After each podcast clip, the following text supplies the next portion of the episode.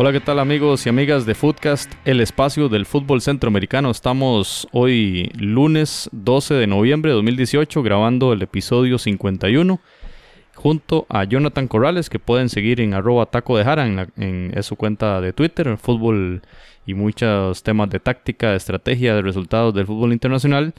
Jonathan, ¿cómo está todo por, por allá donde se encuentra en este momento? Hola, ¿qué tal amigos? Todo muy bien, gracias a Dios y bueno, con todas las ganas de estar nuevamente en un episodio más de Foodcast. Y contamos hoy también con Randall Sánchez, a quien saludamos. Randall, ¿cómo le va? ¿Qué tal amigos? Un gusto saludarlos a todos y todas aquí de Costa Rica. Un abrazo para todo Centroamérica. Footcast, el espacio del fútbol centroamericano. Bueno, muy bien compañeros. Eh, recuerden a todos los escuchas que pueden seguirnos en redes sociales, en Footcast CR, tanto en Facebook como en Twitter. Y por supuesto en la aplicación eh, favorita para podcast. Estamos en Spotify, iTunes, Google Podcast y otras más. Búsquenos como Foodcast Centroamérica. Y para escuchar los demás episodios, los otros 50 episodios de este podcast, pueden ir a foodcast.org. Recuerden que somos parte de la familia Porpos, proyectos con propósito. Pueden encontrar otros podcasts como este en la página porpos.co. Eh, bueno amigos, hoy tendremos una agenda este, bastante interesante, fútbol de selecciones, eh, fútbol de las ligas de Centroamérica, que tendremos la actualización, que hace algunos episodios eh, no hemos hablado de esto, pero han entrado ya en fase casi que definitivas algunas de las ligas. Vamos a hablar de, de todos estos temas y de la fecha FIFA que viene también en el mes de noviembre. Y vamos a empezar este episodio 51 con el tema de la sub-20. Recuerden ustedes que se está disputando en Bradenton, Florida, la eliminatoria para el Campeonato del Mundo Polonia 2019, que este, está, con, eh, está congregando prácticamente todas las selecciones de la Confederación. Randall explicaba en el episodio anterior el complejísimo formato y tortuoso porque es casi que un mundial, casi que 20 resto de días en Florida y pues ya indicarles que se eh, concluyó, digamos, la primera fase, que eran eh, la fase de grupos, que conllevó a la clasificación de seis equipos y ahora se digamos que sigue el torneo con dos triangulares, de las cuales clasifican dos equipos por cada grupo directamente al Mundial. Vamos a ver un toquecito los eh, diferentes grupos y cómo quedaron los equipos de Centroamérica, empezando con el grupo C, que era donde estaba Honduras, pues Honduras goleó 7 a 1 a República Dominicana, 12 a 0 a San Martín, 3 a 1 a Cuba, 4 a 0 a Belice y 4 a 3 a Antigua, 30 goles a favor, es la tercera selección más goleadora del torneo, 15 puntos, un más 25 gol diferencia y estará en el grupo de Costa Rica. Ahorita vamos a ver los grupos. Nicaragua por su parte estaba en el grupo B, estaba con la selección mexicana y pues eh, ellos tenían la eh, expectativa de quedar de tercer lugar porque también estaba en grupo Jamaica, otra de las selecciones fuertes. De hecho, México y Jamaica terminan ambos con 13 puntos, pero México clasifica por mejor gol diferencia 29 y Jamaica tenía un más 21. Nicaragua eh, perdió 7-0 contra México y 3-0 contra el equipo de Jamaica y ganó en dos ocasiones contra Aruba 2-1 y contra San Martín 2-0 y perdió el, último de los juegos contra Granada, contra Granada 0-2 y por lo tanto lo que logró fueron seis puntos y este, terminó de cuarto lugar. Granada le, venció, veíamos en el diario La Prensa eh, una nota del periodista Germán García donde indicaba que, mm, mm, bueno, hacía ver que era un fracaso en el sentido que la expectativa era quedar de tercero en el grupo y que aún así perdieron contra Granada. Eh, entonces era un retroceso porque ya ni siquiera a las, a las islas podían ganarle. Este, hablaba de, Granada, que es una isla con menos de 100.000 habitantes y cómo Nicaragua no pudo derrotar a este país y pues este, entonces lo, ven como, como, un retroceso. Bueno, y este, para continuar con los resultados, vamos hasta Panamá. El país eh, panameño ganó el grupo con 15 puntos, marca perfecta, 5 juegos, 5 victorias, 17 goles a favor, solamente 3 en contra goleó a Guadalupe 4-0, Martinica 5-1 y el partido Bravo lo, lo sacó 2-1 contra Canadá, 4-0 Dominica y 2-1 contra la isla de San Cristóbal. Es el equipo con más pases en la competición y además es el tercer equipo con mejor eh, efectividad en los pases, 90.4% compañeros. Así que el fútbol panameño otra vez dando cuenta de esa calidad y ese avance que tiene poco a poco. Jonathan, no sé si puedes continuar ahí con, con las demás selecciones centroamericanas. Sí, bueno, y en el caso de Costa Rica, pues marca con una, pues una, una seguidilla de partidos bastante bien, pues llamémoslo así, una marca, una marca perfecta en el cual pues 12 puntos en 4 partidos disputados. Primero una victoria de 5 a 0 entre Barbados, 2 a 0, eh, perdón, a, Bermuda, 2 a 0 a Barbados, 1 por 0 a la selección de Haití y posteriormente una goleada a Santa Lucía de 6 goles a 0, por, dando cuenta pues de un nivel bastante óptimo de la selección de Costa Rica de, de cara a esa segunda fase. Y posteriormente en el grupo siguiente nos encontramos con la situación de que El Salvador y Guatemala estaban en, un mismo grupo, cayeron en el mismo grupo y en este momento el equipo del Salvador, luego de, haber disputado cuatro partidos, tiene nueve puntos y con solamente un partido perdido. Repasemos lo que le ha pasado al Salvador, que se encuentra en primer lugar. 2 a 0, victoria sobre Curazao, 3 a 1, victoria sobre Islas Caimán, 2 a 1 derrotó a la selección de Guatemala y sorpresivamente cayó ante la selección de Guyana 0 a 2. Eso por el lado de El Salvador. Y en el caso de Guatemala, había ganado su primer partido 4 a 0 a Guyana, 3 a 1 le gana a Curazao, perdió contra El Salvador 1 a 2 y luego un empate contra Islas Caimán que lo deja eh, pues en ese segundo lugar que lo dejó eliminado del torneo porque únicamente clasificaba el primer lugar y digámoslo así, ahí Guatemala no solamente la derrota contra El Salvador, sino ese sorpresivo empate contra la selección caribeña de Islas Caimán, y lo cual lo deja totalmente sin posibilidades de, continuar a la siguiente fase. Y no sé si repasamos entonces las, las, triangulares finales. Así es, Jonathan. Bueno, las triangulares entonces se formaron el grupo G y el grupo H. En el grupo G está Honduras, Estados Unidos y Costa Rica. Y del grupo H están Panamá, El Salvador y México. Así que tendremos eh, asegurado ya plazas centroamericanas en el Mundial de Polonia 2019, lo cual es una buena noticia en función del rendimiento que han tenido las diferentes selecciones en esta competición. Bueno, ya el caso de Nicaragua era muy complicado por estar en el grupo de México y en el caso del Salvador y Guatemala, alguno de los dos tenía que, que pasar. Valoremos esto, Randall. El grupo G, Honduras, Costa Rica abren el martes 13 de noviembre. Ya probablemente muchas de las personas que oyen este episodio ya habrá pasado este juego, pero sin duda que es el juego definitivo. El que gane este juego prácticamente está, está en el mundial. El próximo juego, eh, bueno, ese va a ser el martes 13. El otro juego sería el 16 de noviembre, Estados Unidos-Costa Rica. Y el juego de cierre sería el 19 de noviembre, Honduras-Estados Unidos. ¿Cómo ves este panorama del grupo G de esta triangular? Los dos primeros van al mundial. Eh, bueno, y como el papel lo dice en ese tipo de categorías, el rival a vencer es Estados Unidos, ¿verdad? Es un, país con un proceso eh, importante. Y, y, el, con respecto al partido Costa Rica-Honduras, ya, ¿qué se puede decir? Un clásico centroamericano. Equipos que tienen una rivalidad, que se conocen, porque últimamente las federaciones eh, relacionan mucho sus equipos en fogueos y toda la cuestión, ¿verdad?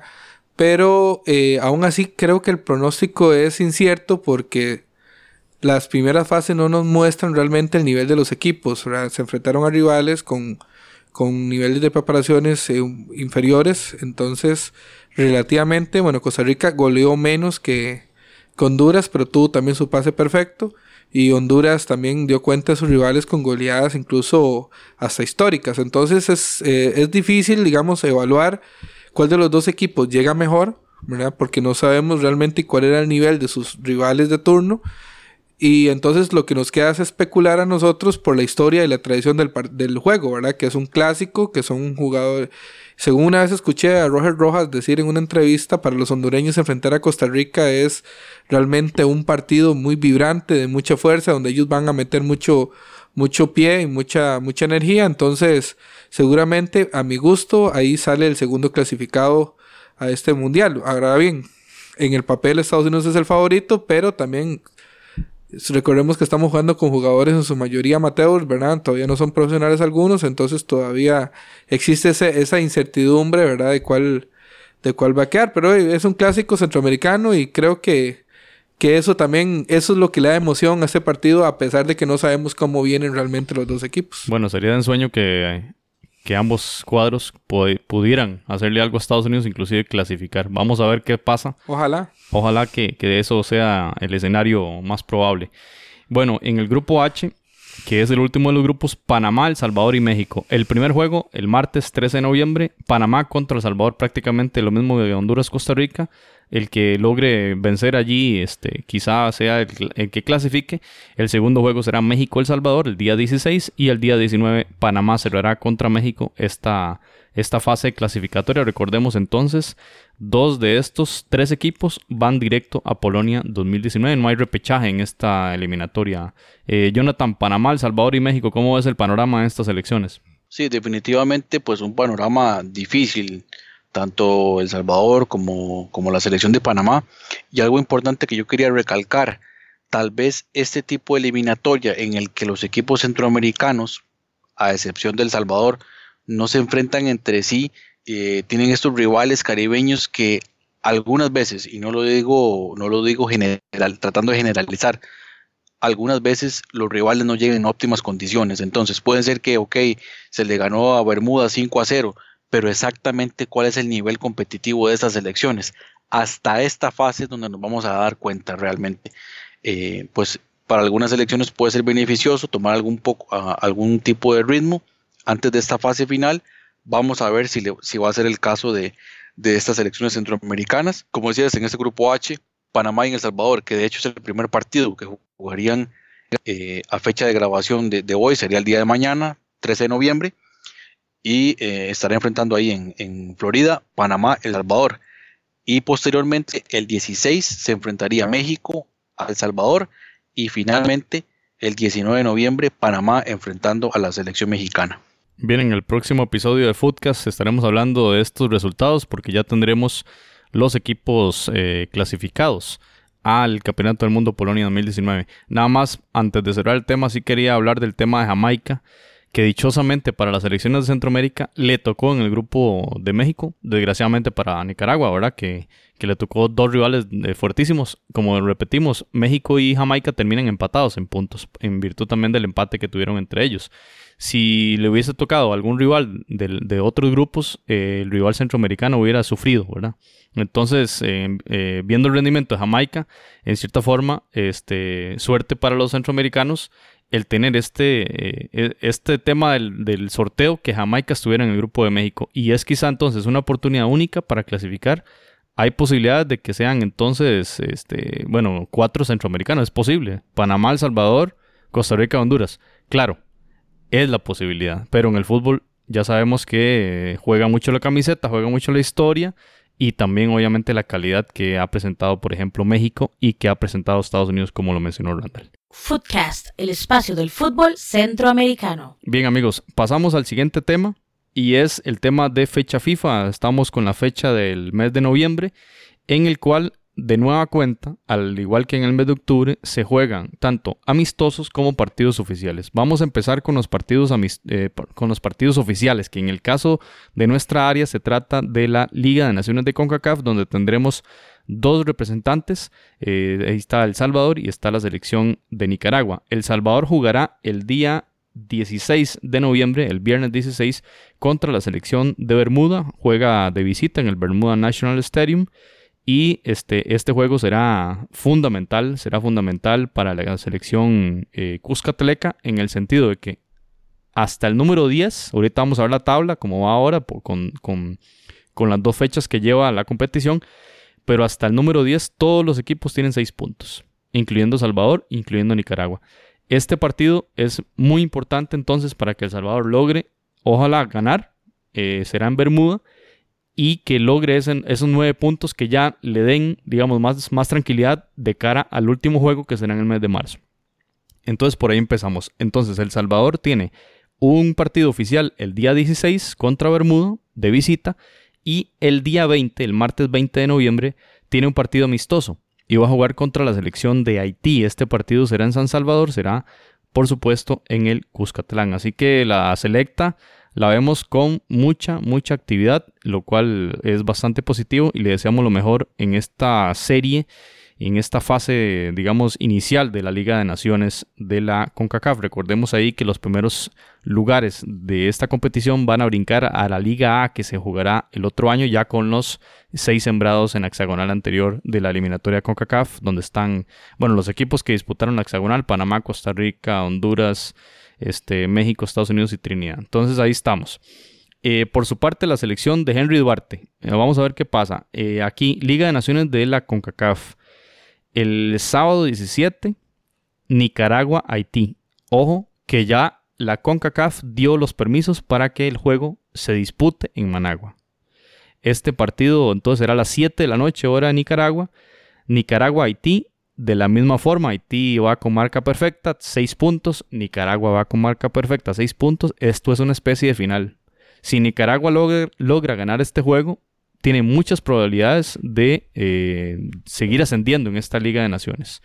¿Y qué pasa con este juego? Bueno, nos recuerda aquella este, trepidante serie, ¿verdad? Contra Haití para la clasificación a la Copa Oro del, año 2017, ¿verdad? Recordemos que la serie era eh, Haití-Nicaragua. Habían jugado en en Haití 3 a 1 había ganado la selección haitiana y el juego de vuelta que se llevó a cabo en el Estadio Nacional, justamente el mismo escenario de este partido, la selección de Nicaragua tenía que sacar un 2 a 0 y pues Juan Barrera lo que hizo fue un hat-trick, hizo un 3 a 0, eh, uno de los partidos históricos de la selección pinolera y clasificó por primera vez a la Copa Oro. Esto fue en el año 2017 y pues, por supuesto que la selección de Nicaragua tiene eso muy muy presente y lo, y lo querrá sacar el partido. en el caso de Haití, por ejemplo, tiene jugadores del Auxerre de Francia, del New England Revolution, del Cibao FC República Dominicana y del Karabakh de Azerbaiyán, además del Red Bulls de Nueva York. Así que, digamos, es una selección eh, recientemente que ha tenido unos buenos, eh, un buen desempeño, especialmente en Copa Oro, y es, es un buen un buen referente ahí para ver el nivel de Nicaragua. Esperemos, ojalá que este, la selección pinolera logre sacar ese resultado en virtud de esa clasificación, de esa ubicación en la tabla de posiciones. Y como decíamos, el fútbol vuelve a Managua. El fútbol internacional, la CONCACAF, autorizó que se dispute el partido allí. Recordemos que el partido anterior Nicaragua jugó de local en el Eladio Rosabal Cordero en, Heredia, ¿verdad? Ahora la CONCACAF le puso muchas restricciones eh, al equipo nicaragüense. Eso sí, le dijo, bueno, si hay incumplimiento de las normas de seguridad, no habrá chance de reprogramación, simplemente se les va a quitar los puntos. Así que se juega eh, una apuesta muy importante en Nicaragua. En este caso, ojalá que no suceda nada. Y este, ahí la Fenifoot hablaba de que por favor la gente no haga manifestaciones políticas. Randall, está muy interesante esto porque, bueno, toda la, mm, reglamentación de FIFA también aplica aquí, ¿verdad? De cero eh, manifestaciones políticas mezcladas con el fútbol. Y entonces la gente de la federación decía, somos una institución apolítica, hacemos un llamado a la población que respete la institución deportiva, la selección, la bandera azul y blanco, no haciendo presencia política. Cada quien es dueño de su libre albedrío y no podemos decir que la persona vaya con X o Y cosa, no puede ingresar. Vamos a cumplir las normas estipuladas por la FIFA y la policía. Randall, interesante este elemento político-social que se mezcla con el tema de fútbol en este momento en Nicaragua. Sí, es la realidad que estamos viviendo en Centroamérica en este momento, ¿verdad? Hay un, una incertidumbre social con la situación en Nicaragua y la FIFA que siempre ha querido desprenderse de estos temas, de una vez pone ¿verdad? las reglas del juego y, y ojalá que yo, yo, sé que manifestarse es una es una un derecho, pero ojalá que esto es fútbol, ¿verdad? Al fin y al cabo, entonces ojalá que Nicaragua no se vea afectada por por por los, estas reglas de FIFA, ¿verdad? Que, que una vez ya te ponen las reglas. Yo quería hablar de Haití. Vieras que Haití, yo no sé, todo el tiempo, todos los años que tengo el fútbol, Haití me parece que es la selección que, mejor juega siempre en, el Caribe. Tiene, es una selección muy técnica, una selección que juega bonito, que juega al ataque, tiene una historia futbolística, ya fue un mundial. Y, me, me, gusta mucho. Yo recuerdo una vez, a modo de anécdota, que en República Dominicana con, estuve conversando con un haitiano, o sea, y el haitiano me decía que el fútbol en Haití es una pasión.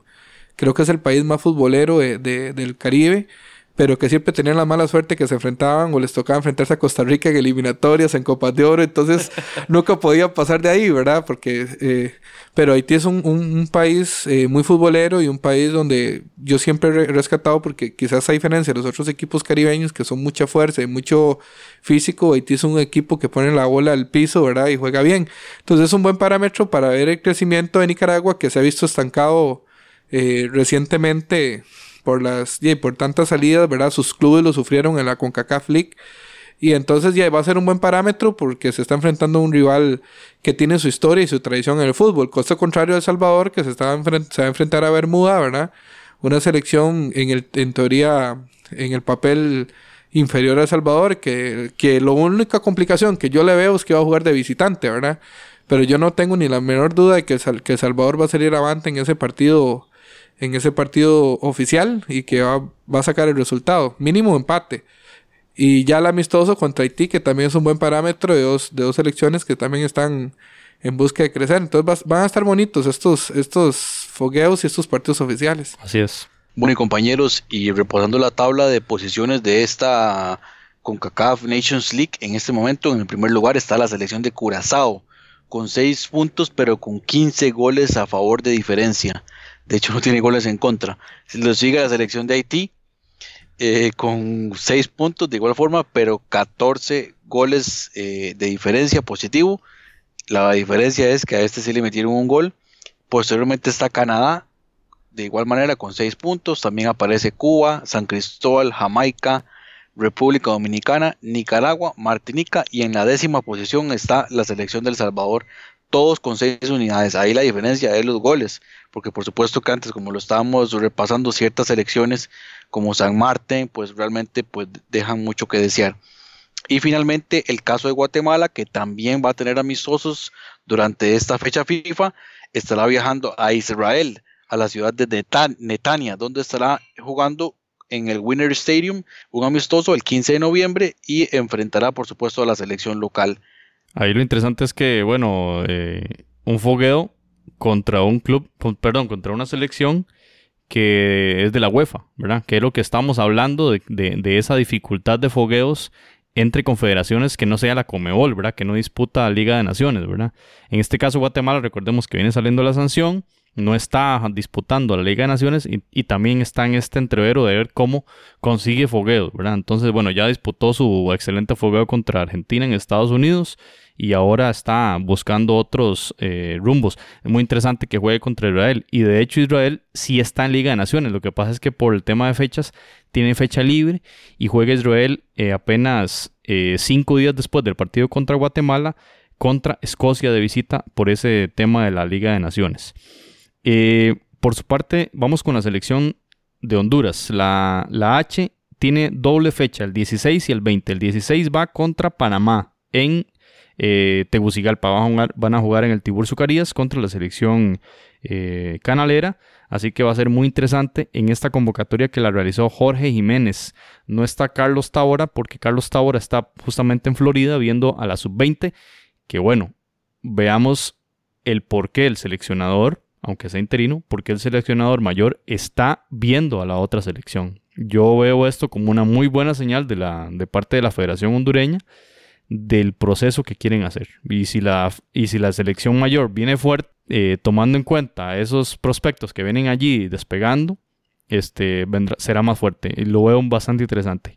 Jorge Jiménez fue asistente de Luis Suárez en las Olimpiadas de Londres y dirigió el Mundial Sub-20 en Nueva Zelanda para el equipo Catracho. Así que no es eh, poca cosa, me parece un tema de planificación bastante interesante y es el que está asumiendo en este momento la, este, el mandato, digamos, de la selección mayor que disputará también el día 20 de noviembre un amistoso contra Chile en la ciudad de Temuco.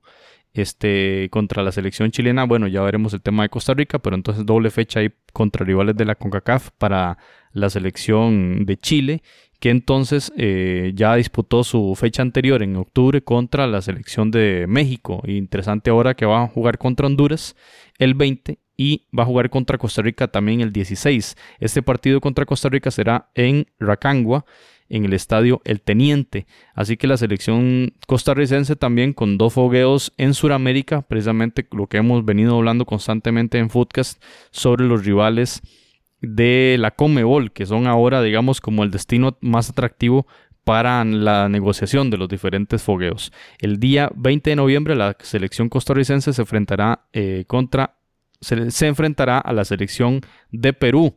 Y recordemos que si bien la convocatoria la realizó Ronald González, lo cierto es que Matosas ha estado muy activo en, el campeonato de primera división, ha venido bastantes veces a ver los juegos.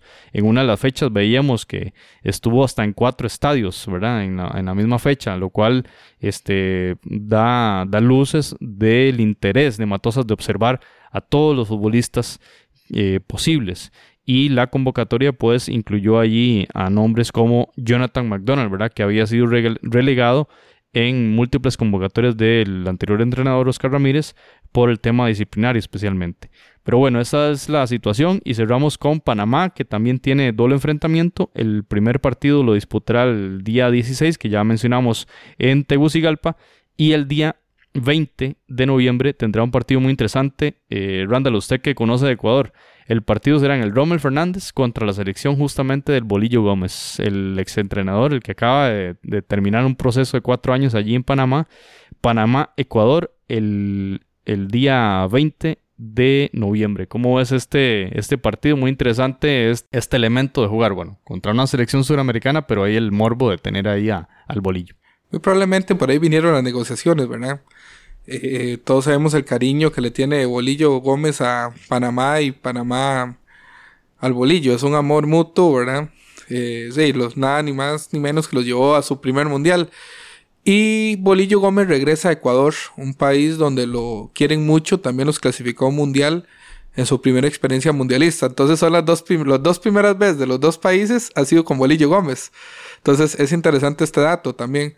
Y para, bueno, Panamá eh, fogueándose también con fogueos fuertes.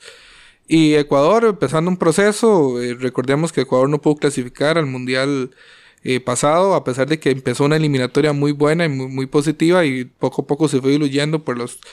Yo digo que el formato de, de la Comebol no ayuda mucho, pero Ecuador es una selección muy fuerte con jugadores en México. Ecuador tiene una liga competitiva muy buena a, a lo interno, entonces va a ser para Panamá un, un fogueo muy bueno para también este cambio generacional que están haciendo después de la salida de muchos jugadores históricos, ¿verdad? En el caso de Costa Rica, visita al Teniente Roncagua, ¿verdad? En, el estadio Higgins, que es el, uno de los equipos grandes de las regiones de, Chile, ¿verdad?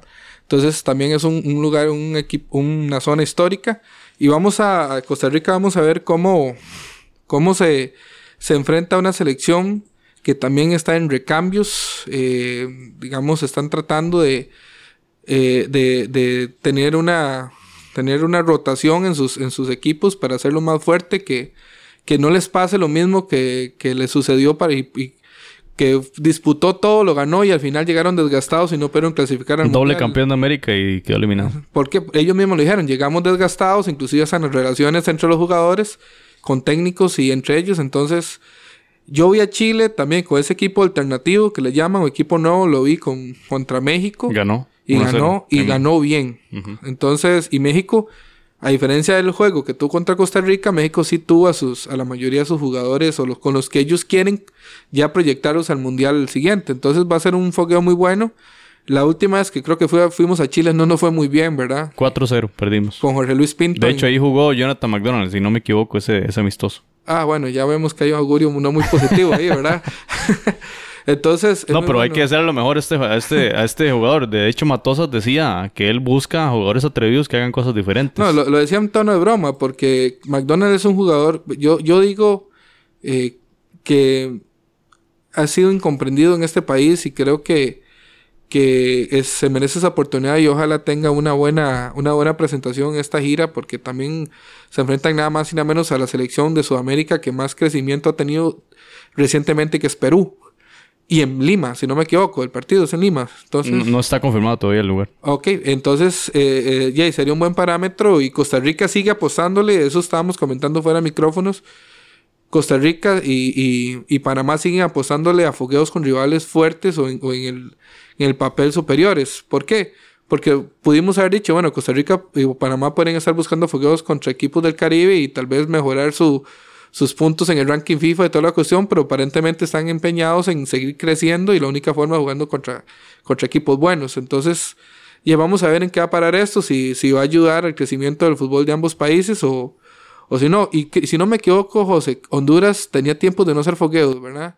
Honduras regresa, si no me equivoco. Jugó contra Emiratos Árabes Unidos, Ah, bueno, sí, cierto. aquel partido raro en, en Sin- Barcelona. Sin público, si no me equivoco. Sin- con público, sin público, porque los echaron a medio partido. Fue una cosa rarísima, no televisaron el partido, ¿verdad? Estos dos partidos, pues ya excelente por la selección catracha, que podrán ver a su, a su H, ¿verdad? Y- este, en, contra Panamá y luego disputando ese juego contra la selección de... Y, y Carlos Tabora va a ser, de sigue, Chile. sigue siendo, inter- va a ser interino o... Sí, sí, sí. Eh, La federación se había manifestado que en diciembre ellos van a arreglar este problema, ¿verdad? O sea, se- el- eh, Últimamente hemos buscado información del tema, de cuáles son los entrenadores. Inclusive en algún momento se llegó a hablar de Matosas, justamente. Costa Rica ya adelantó ese, ese tema y, y- y contrató al, al DT. Es, es Pero, interesante pero esto. Honduras tiene eso pendiente. Porque Honduras, eh, después de, digamos, de iniciar este ciclo, ha sido la selección que menos fogueos ha realizado en Centroamérica. Se ha llevado el tema del entrenador muy despacio, muy suave. Eh, no sé qué estará pasando en la selección, si es una estrategia o tengo entendido que, que todavía el Mundial de Qatar va- no va a ser en la misma fecha, sino va a ser, entonces tienen todavía más... Va a ser en noviembre. tiempo. Va a ser en noviembre. entonces El más tema, tiempo. ¿cuál es? El problema Ajá. es que la fecha FIFA, eh, los primeros dos meses del año no hay fecha FIFA. O sea, la fecha FIFA, al igual que Liga de Naciones, viene hasta, no, hasta marzo. Entonces, si tenés la competición Copa Oro en... Bueno, tenés Liga de Naciones el otro año, ¿verdad? Pero bueno, eso va a ser en el segundo semestre. Pero Copa Oro, que probablemente sea junio, julio, ¿verdad? Y recordemos que se va a jugar incluso en Centroamérica, ¿verdad? Y bueno, ¿habrá tiempo suficiente para preparar esto con el nuevo DT? Bueno, esos son temas que tendrá que ver la Federación Hondureña. Sí, y Guatemala, diga, Guatemala históricamente siempre ha tenido buenos fogueos, ¿verdad? Es una, una federación que invierte mucho, invierte mucho para los resultados históricos que ha tenido la selección y creo que Israel es un muy buen fogueo, me parece, es en Israel el partido, ¿verdad? Entonces me parece muy bueno. Israel no es de las selecciones de primer nivel en Europa, pero es una selección que siempre uno la ve que hace buenos partidos, que compite, sus equipos han participado en Champions, en, en Europa League, entonces creo que para el crecimiento de un país que estuvo dormido tanto tiempo por causa de una sanción, y enfrentaron a Argentina, ahora enfrentan a Israel, yo creo que ellos sí han estado, lo que no, lo que no han confirmado si el técnico que tienen ahora es el, va a ser fijo o también es interino. Walter Claverín, creo que sí está fijo. Sí. Ahí cualquier cosita nos, nos corrigen, pero sí creo que, creo que está fijo, sí.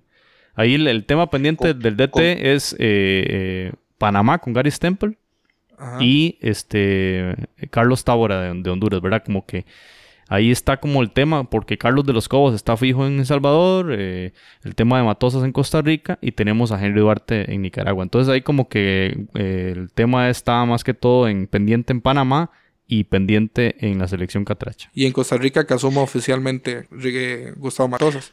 Compañeros, y eh, nada más ahí para agregar que el partido de Costa Rica-Perú será en Arequipa, en el Estadio Monumental de la Virgen de Chapi, ya está confirmado, ese sería el, el- la sede.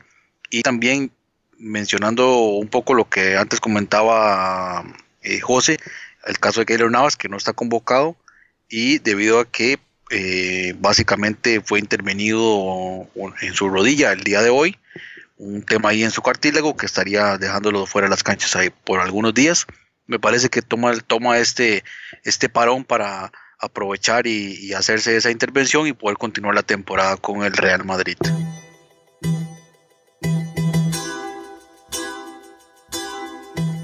Usted puede escuchar otros episodios en foodcast.org. Cambiando de tema, repasar ahora lo que está sucediendo en las ligas centroamericanas. Muy brevemente, hacer un repaso por lo que ocurre. En el caso de Guatemala, se disputó ya la jornada número 20 y en la cual se encuentran las posiciones de la siguiente manera. En la primera posición está el Guastatoya con 41 puntos. Segundo lugar, Cherahu con 36. Y en tercer lugar aparece el Malacateco con 35. Goleador en este momento continúa el mexicano Agustín Herrera con 11 goles en su haber. Ese sería el goleador del torneo en Guatemala. En Honduras se disputó la jornada 18, en la cual el Motagua queda como único puntero con 37 puntos, seguido del Olimpia, ahora con 32. Y en tercer lugar se está, se está metiendo la Universidad Francisco Morazán, los Lobos, con 30 puntos. Goleador, el delantero Jerry Bengston del Olimpia, con 12 anotaciones. Posteriormente, en la primera división del Salvador se disputó la jornada 20, ya está próximo a finalizar. Y en el primer lugar se, se afianza eh, los Albos de la Alianza con 43 puntos, seguido el Santa Tecla, ahora con 39, y el Águila, que empieza a caer posiciones, queda de en tercer lugar con 33 puntos. Y el goleador, pues el inconfundible Rodolfo Elfito Celaya con 13 goles. En la Liga Primera de Nicaragua se había disputado ya la jornada 18 y entramos a la fase de playoff, en la cual habían clasificado eh, al playoff el Walter Ferretti, Real Madrid, Dirian y el Juventus Managua, y de la cual en el playoff el Walter Ferretti cae derrotado 1-2 ante el Juventus Managua y el Real Madrid queda derrotado por el Dirian Gen, por lo cual clasifican a la, final, eh, a la semifinal Dirian Gen y el Juventus Managua y estarán enfrentando a los equipos que ya estaban sembrados, que sería entonces, quedaron la llave de la siguiente manera, Juventus Managua estaría recibiendo al Real Estelí el 24, el sábado 24 de noviembre. Y la vuelta será el primero de diciembre, el Real Estelí recibiendo a Juventus Managua.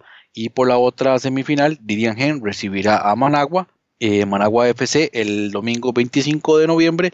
Y el domingo 2 de diciembre será la vuelta a Managua recibiendo al Didian Gen. Eso es lo que está ocurriendo en el fútbol de Nicaragua. Recordarles nada más, el goleador se mantiene eh, o más bien ahora el goleador es Lucas Dos Santos, brasileño, con 15 anotaciones del Managua FC.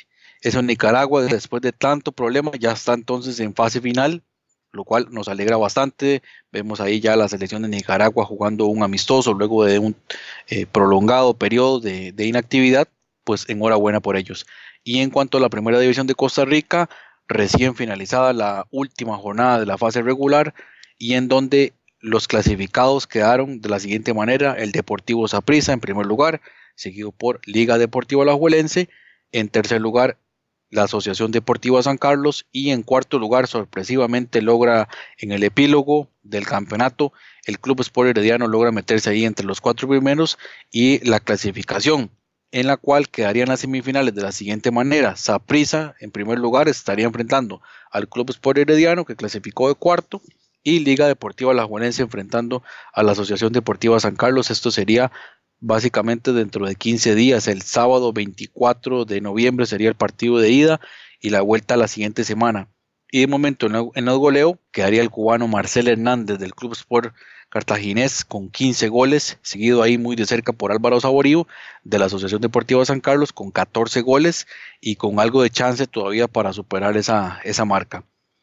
Y finalmente en la Liga Panameña de Fútbol, en donde ya se disputó la última jornada, la jornada 18 de la fase regular, y en donde entramos ahora a la fase de playoff previo a la semifinal. A la semifinal quedaron sembrados Costa del Este y Árabe Unido. Costa del Este, Costa del Este yo creo que un hecho bastante significativo en el fútbol centroamericano, siendo el equipo recién ascendido, queda de primer lugar y sembrado ya en la semifinal. Y en la fase de playoff quedaron Tauro, Plaza Amador, San Francisco y el Alianza, en donde quedaría entonces el playoff, el Plaza Amador enfrentando a San Francisco y el Tauro enfrentando a la Alianza. Ese sería el playoff. Eh, esperando eh, los resultados, estarían entonces Costa del Este, el equipo verde de, de Panamá y el Árabe Unido que está ahí a la espera. El goleador, Sergio Moreno, del Universitario, ahí quedó con nueve goles. Vamos a ver si alguien, alguien más eh, le roba esa posición. Interesante lo que es en la fase regular y viendo los goleadores. Marcel Hernández y el brasileño Dos Santos serían en este momento los goleadores del fútbol centroamericano, ambos con 15 anotaciones. Muy interesante, Jonathan, en toda esa temática. Y en el caso hondureño, pues ya, ya había concluido también este fin de semana anterior, lo, como usted lo mencionó, la fase de clasificación, ¿verdad? Motagua de primer lugar. O sea, muy interesante el tema de Motagua, que paralelamente estaba disputando la liga CONCACAF y llegó a la final y también se dejó ese liderato con 37 puntos y el Olimpia eh, que a pesar del bajonazo rendimiento logra mantenerse en el segundo lugar y logró también ese puesto de clasificación directo a las semifinales. Y se disputarán los repechajes como llaman en el campeonato hondureño Real España contra Maratón. Así que un, clásico ahí de, San Pedro Sula. Y el otro partido, el Lobos, que en cierta forma está dando la sorpresa contra Platense, serán las dos, los dos repechajes para los dos cupos restantes a semis de este campeonato que siempre vemos súper, súper reñido, ¿verdad?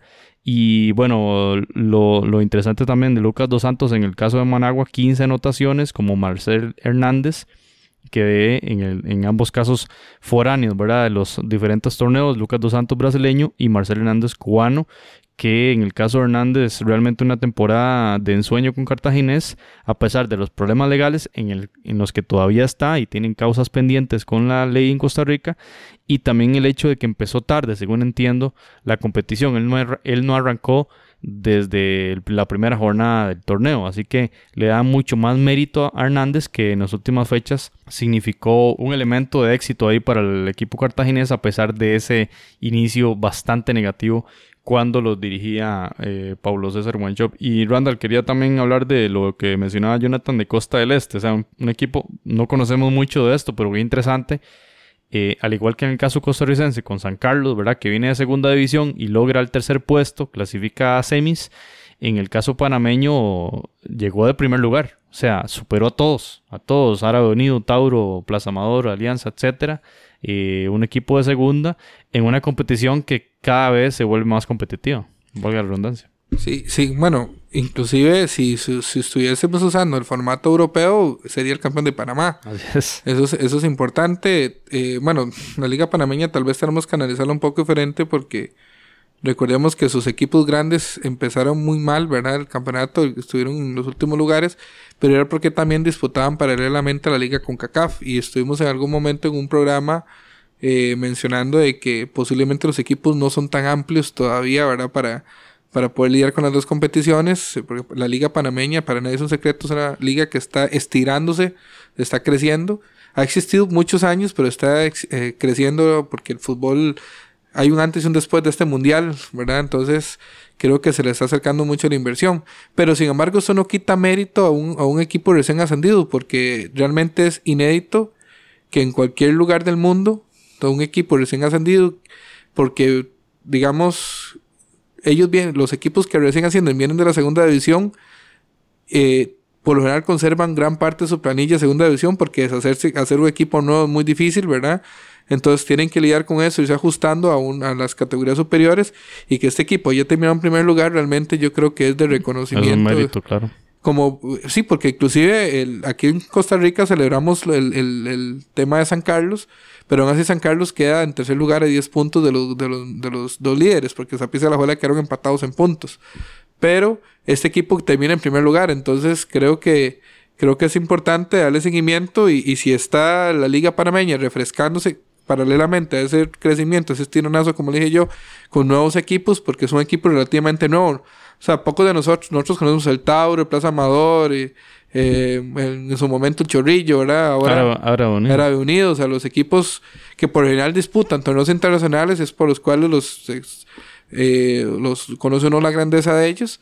Y a un equipo nuevo, entonces realmente, mis felicitaciones, pues si hay aficionados al Costa del Este escuchándonos, y ojalá puedan dar la, la, la sorpresa al estilo Leicester, ¿verdad? y ojalá sean campeones de Panamá con el respeto de los aficionados a los otros equipos. Y en el caso, bueno, Tauro que estaba de último, siempre que hablamos de la liga de CONCACAF, estaba de último, de último, de último, logró llegar al tercer lugar, ahí se clasificó a, los repechajes. Y en el caso guatemalteco, de nuevo el Guastatoya ahí de primer lugar. El, campeón de la temporada anterior se ha mantenido ahí en, en un rendimiento alto, en una liga también que hemos hablado mucho de que los títulos este, han salido de la, de la capital, cosa que aquí en Costa Rica es muy difícil de que pase, a excepciones de Liberia, Pérez de León en los últimos 5 o 10 años, si tomamos en cuenta el caso liberiano.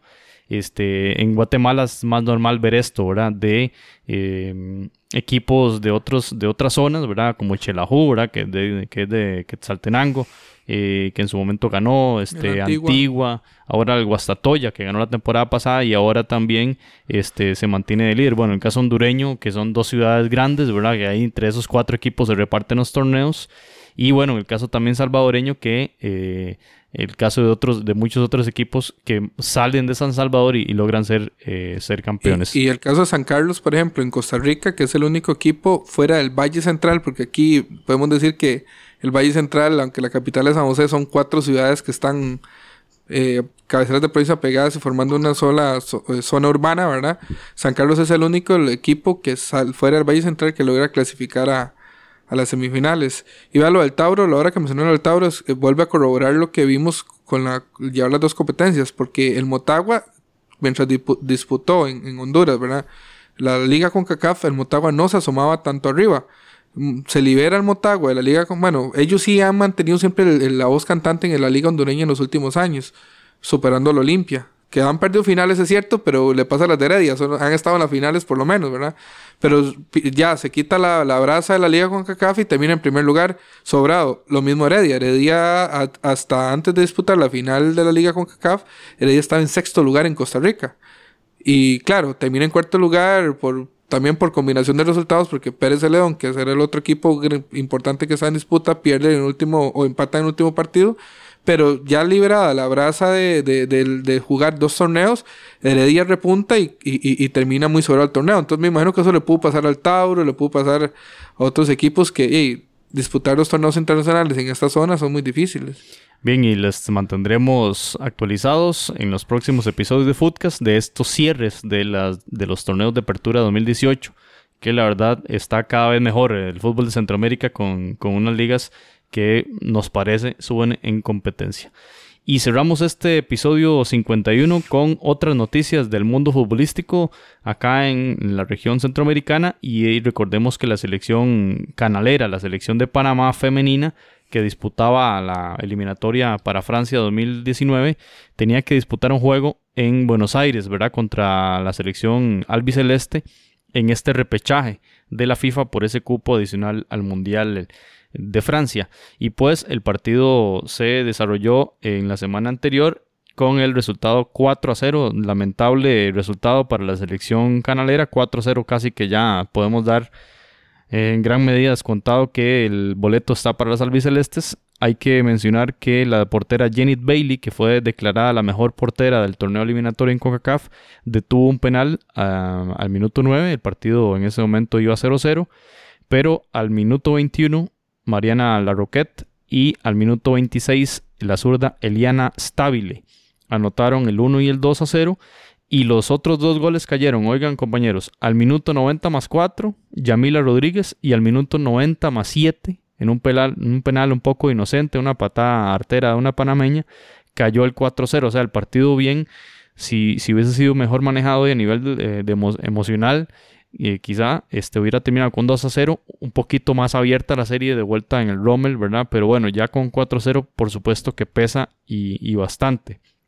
Sin embargo, ahí la Federación eh, Panameña de Fútbol estaba convocando a, las, eh, a, la, a la afición canalera para asistir al Rommel Fernández. El partido de vuelta será este martes 13 de noviembre y pues esperamos entonces que tengan eh, un buen partido las, las jugadoras de Panamá, que también, como ya lo mencionamos cuando hablamos de la eliminatoria, es una muestra más del avance futbolístico del país eh, hermano de Panamá, ¿verdad? Que a todos los niveles está mejorando, a todos los niveles. Lo vemos en selecciones menores, vean que ganó en marca perfecta en la sub-20, el subgrupo, y ahí jugará contra El Salvador el boleto, ¿verdad? Por el Mundial de, de Polonia vemos aquí disputando un, boleto para ir a la mayor de categoría femenina y lo vemos cuando ya jugó el Mundial Mayor en masculino. Así que es un avance muy interesante del fútbol de Panamá en todos los niveles.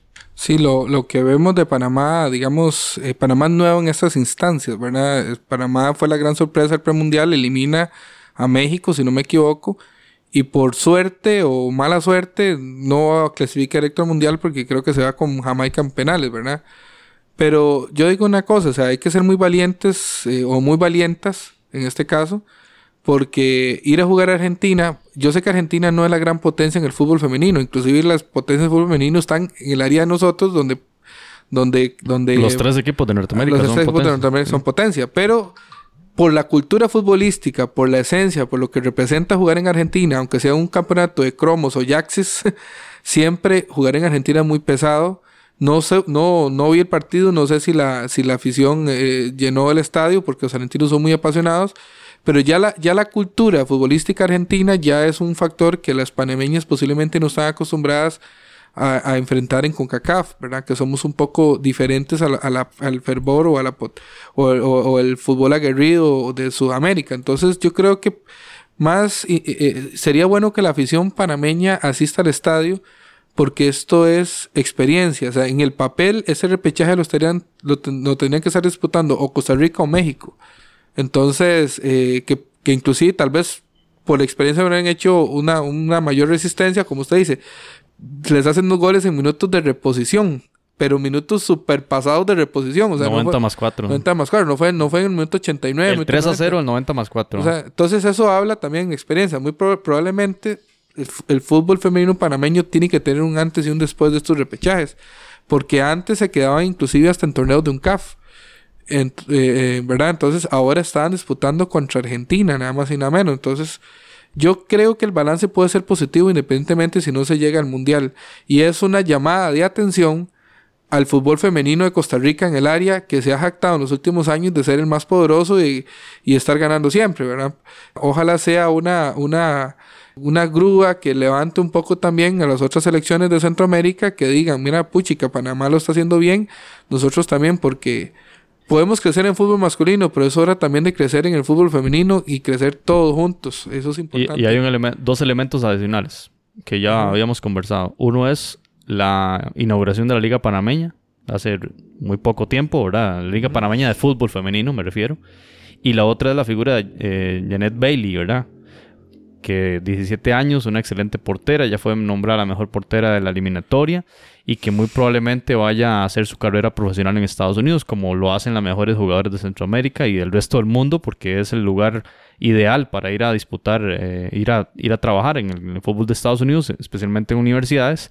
Así que esos dos elementos sin duda que son señales muy positivas para el fútbol femenino del área y en este caso muy concretamente para el fútbol femenino de Panamá, que lo veremos seguramente Randall y Jonathan lo seguiremos viendo en los puestos más altos de las eliminatorias en la Confederación. Y, cuando usted, Randall, mencionaba lo de el ambiente, el diario argentino Infobae mencionaba algo muy interesante sobre el ambiente que se vivió en el estadio eh, Julio Grondona. De hecho, en, es el estadio, perdón, Humberto Grondona, el del Arsenal, el del Arsenal de Sarandí, que ahora está en segunda división pero que el ambiente dicen que fue increíble, fue pletórico, 16 mil aficionados, en su mayoría, ¿quiénes? Mujeres. Eh, mujeres que además no solo iban a apoyar a sus jugadoras, sino también con toda la situación política y social que vive Argentina en este momento, recordemos un, tema económico bastante complicado, ¿verdad? Una disminución salarial fuertísima en el gobierno de Macri, la intervención del Fondo Monetario Internacional, las disputas y luchas sociales recientes en el tema del aborto, la legalización del aborto ¿verdad? de la mujer y otras reivindicaciones sociales, indicaba esta nota de Infobae con la periodista Daniela Lichiniser, realmente una nota excelente donde decía lo siguiente. En la gradería popular el marco era espectacular. Lo aportaron las agrupaciones de fútbol femenino, las integrantes de los equipos de diversos clubes y las hinchas que se acercaron para alentar a la selección y además para ser parte de un día que podía marcar un antes y un después para la disciplina de la Argentina. El fútbol jugado, mirado y protagonizado por mujeres en todas sus instancias tiene una carga política imposible de evadir, sobre todo en los tiempos que corren. La masiva convocatoria del repechaje fue en parte de una necesidad de reclamar ese espacio como propio, de dejar atrás definitivamente los obstáculos, las trabas, los prejuicios, los estereotipos y las discriminaciones que alejan al género femenino del juego. Y ojo lo que viene.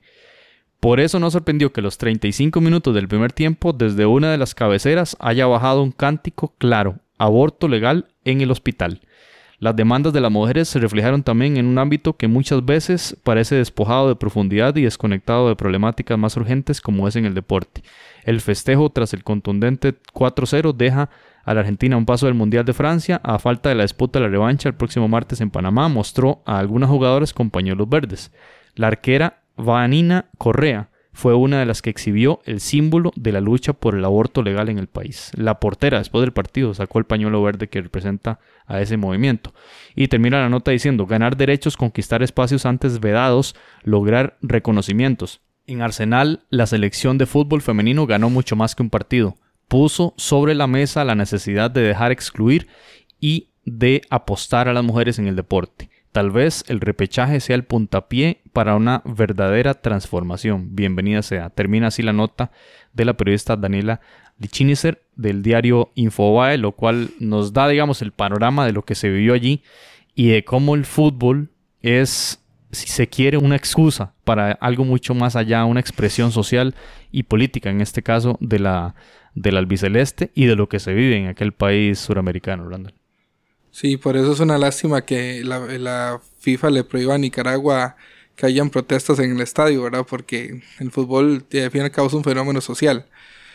Así, creo que fue en un programa anterior cuando estuvimos hablando de, los eh, los para eh, los centroamericanos y el Caribe y que hablamos de cómo puede haber el crecimiento del fútbol femenino en el área. Y no sé si fuiste vos o fui yo alguien que mencionó que cuando tenga el fútbol femenino en esta área enfoque de género, cuando las mujeres apoyen el fútbol y, lo, y, vean el fútbol como un, elemento también de, de, movilidad. de movilidad, de libertad, ¿verdad? Sobre todo, y de igualdad. ¿verdad? En, en, sociedades donde todos sabemos que las mujeres no tienen lamentablemente igualdad de condiciones que los hombres salariales, laborales, incluso hasta académicas, en pleno siglo XXI. Y entonces cuando las mujeres entiendan eso y, y, y, tomen esos espacios y sean ellas las verdaderas aficionadas al fútbol femenino, el fútbol no va a crecer. Porque yo recuerdo una periodista de un canal estatal de aquí que decía que el crecimiento del fútbol femenino en Costa Rica, por ejemplo, perdón que use el término eh, a Costa Rica, porque es el que conozco más de cerca, decía cuando hagan lo mismo que hacen en la Liga MX, que los equipos masculinos tengan equipos femeninos. O sea, es crecer con base en la mirada del hombre. Del hombre, sí. Y entonces les dicen, los tigres, entonces uno dice, deberían ser las tigresas, me explico. En Argentina no, Argentina nos está dando una lección a nosotros. No sabía esto y esta nota realmente me, me hace como científico social analizar la situación. Y es interesante cómo la mayor, o sea, las hinchas, y estamos hablando que Argentina está en un contexto de que hay una Copa Libertadores masculina donde están los dos equipos más importantes, no del país, sino del subcontinente sudamericano, y aún así el fútbol femenino se abre su espacio, ¿verdad? Es una clasificación a un mundial y no y fue más allá de la efervescencia del fútbol, sino es un movimiento social, cultural lo que ellos están haciendo, que la mayoría de las aficionadas en las gradas son mujeres. Porque, y al mismo tiempo utilizando el fútbol para reclamar, somos iguales y merecemos las mismas oportunidades. porque no jugaron el Monumental de River? Aquí quiero preguntarle a Jonathan, que también conoce mucho de esto. Jonathan, cuando uno ve las imágenes de, de, los, de la Liga Argentina, ¿verdad? De la Superliga Argentina, eh, bueno, no sé, corríjanme, pero se ve poca familia en, en la cancha, ¿verdad? La, prohibición de la afición visitante y demás. Jonathan, ¿qué, puedes decirnos sobre esto, ¿verdad? de, cómo la mujer en este caso se apropió del estadio, ¿verdad? Con, una expresión muy clara política del deporte. Sí, por supuesto. Es más, les voy a decir, hace, y lo pueden buscar en internet para que vean de fútbol sala femenino, que se disputó hace como mes y medio, terminó en bronca en Argentina. Jugaba San Lorenzo contra no recuerdo quién, era la final del fútbol femenino de fútbol sala. El, el gimnasio estaba a reventar y terminó en pleito, un pleito bravo entre jugadores y afición así a, ese nivel se vive el fútbol.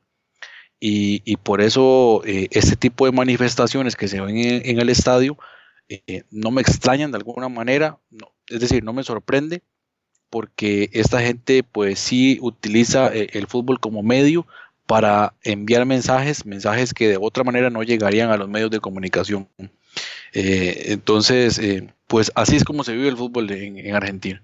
Sí, cuando veíamos también las imágenes de la final de la, de la Libertadores, ¿verdad? En su mayoría son varones lo que están en el estadio. Algunas chicas metidas ahí con las barras bravas. Igual se ve aquí en Centroamérica con las barras bravas. Pero la imagen de una familia, ¿verdad? En, en, la gradería es como complicado. Así que este partido, como decía la nota de Infobae, puede marcar un antes y un después en la historia futbolística. Está muy interesante la nota y habrá que dar seguimiento también a, esa participación argentina, tanto en el repechaje y probablemente en el Mundial de Francia 2019.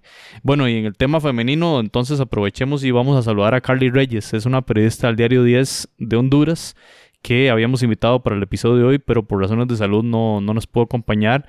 Sin embargo, ahí nos mandó ahí la, la, el saludo de rigor y ojalá que se recupere ahí porque estaba afectada de salud. Y bueno, compañeros Randall y Jonathan, ha sido un placer conversar hoy de todos estos temas eh, en este seguimiento, en esta actualización de las ligas centroamericanas, que ya nos hacía falta ver cómo estaba el tema de, la, de las competiciones locales. Así que muchas gracias, Randall.